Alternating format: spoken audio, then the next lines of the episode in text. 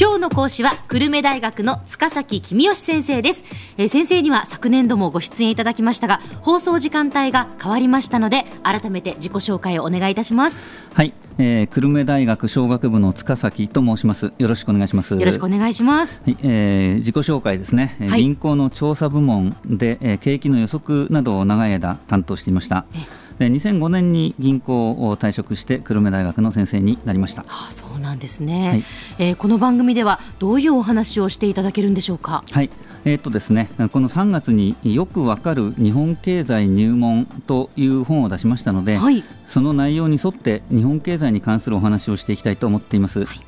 今日は第1回ですから戦後の日本経済の歴史をざっと振り返ってみたいと思ってます、まあ、戦後というと第二次世界大戦後1945年からということになりますね。そうです、えー、1945年に第二次世界大戦が終わって今年で68年になりますけれども、はい、この期間をですねすごく大きく2つに分けて、えー、1990年、まあ、バブルのピークの時期ですね、ええ。えー、その90年までとその後に大きく2つに分けたいと思います、はい、でバブルが崩壊してからの日本経済はもう20年ちょっとずっと長期的に低迷しているわけですけれども、えー、それまでの45年間はずっと右肩上がりの成長を続けてきていたわけですね、はい、でちょっと振り返ってみますと、えー、まず最初の10年は戦後の復興期ですね、まあ、戦争で焼け野原になってしまったので家や工場を建て直す必要があったと。いうことなんですが、はい、建築の材料がなかっただけじゃなくて食べるものもあんまり十分になかったと、えそんな時代だったので、えまあ、みんな必死に働いたんでしょうね。でその結果10年ほどで戦前の経済の水準にまで戻ることができたと言われてます。すごいですね、えー、そうですね。でその次の20年弱は高度成長の時代ですね。はい。新しい工場が次々と建って生産力がどんどん伸びて、で同時に庶民の生活もどんどん目に見えて豊かになっていくと。高度成長が終わっても日本経済は成長を続けました、はい、あまあ、安定成長期と呼ばれる時代ですけども、えー、そういう時代が十数年続いたんですね。で高度成長期は毎年10%近い成長率だったわけですが、まあ、安定成長期といっても4%とか5%とかそんな成長率でしたから今から考えればまあ夢のような話確かにそれでもやっぱりすごい成長率ですよね、えー、まあ、当時は高度成長終わっちゃったとか言ってましたけど今今とは比べ物にならない時代だったということですね。で安定成長期の最後が1987年ぐらいから90年ぐらいまでですかね、バブル期と言われる時期ですね。いわゆるバブル、えいわゆるバブルです、はい、土地や株の値段が猛烈に上がりまして、うん、後から考えると、どうしてあんなに高い値段で、え取引されてたんだろうって、えー、不思議に思うわけですけども、当時の日本人はあとっても自信過剰っていうんですかね、えあの思い上がっていたっていうんですかね。日本経済世界一だと思ってたわけですね、日本経済世界一なんだから土地や株が高いのは当たり前じゃないかというふうに考えて不思議に思わなかったということです。でこんなふうに戦争終わってからバブルが終わるまで45年間ぐらいですね、えー、日本経済は基本的にずっと順調な成長を続けてきたということです。はい、で、えー、その間需要と供給がバランスよく伸びていたということが多分大きなポイントだと思いますね。あの工場が建つと生産が増えます、まあ、生産すなわち供給が増えるわけですけども、はい、同時に工場で働く人が増えて給料をもらって、えー、物を買いますから需要も増えたということでバランスいい成長が45年間続いたということだと思いますね。でもそれがバブルが崩壊してしまうわけですよね。はい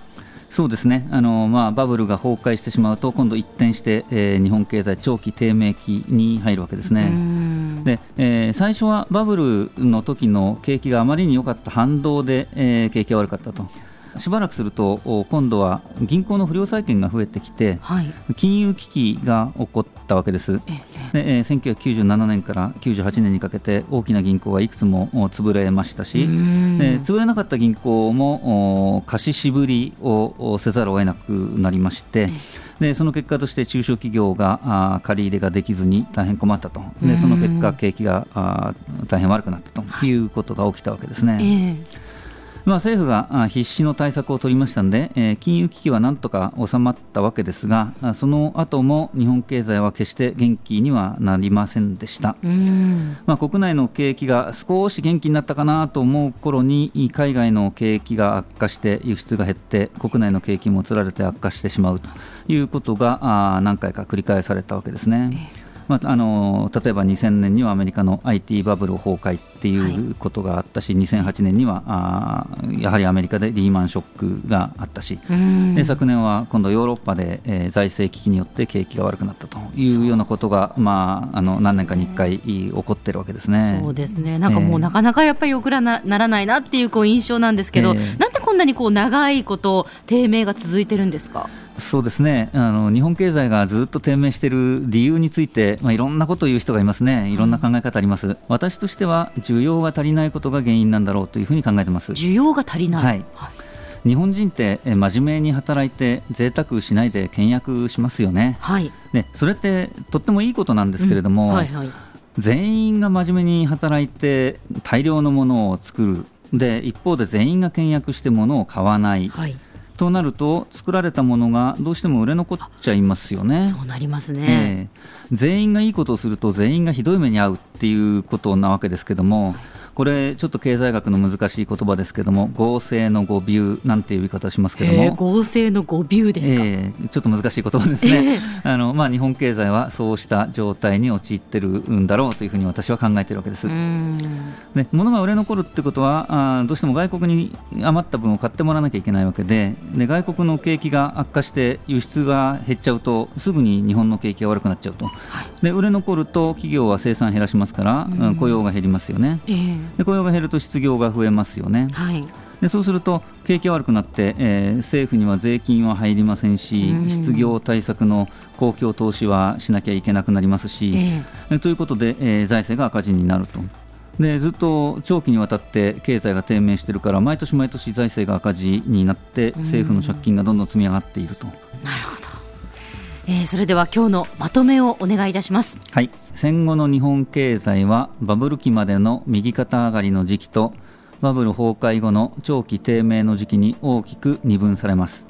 バブル期までは需要と供給がおおむねバランスよく伸びていましたがバブル崩壊後は需要が伸びず日本経済は不景気や失業などに悩み続けています。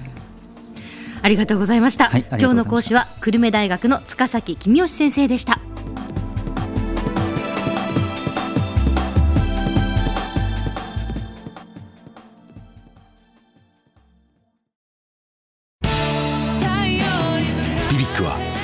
州で生まれ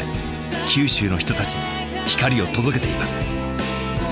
九州のお客様が光り輝くようにそれが QTnet の変わらない思いです。キラキラつながる QTnet。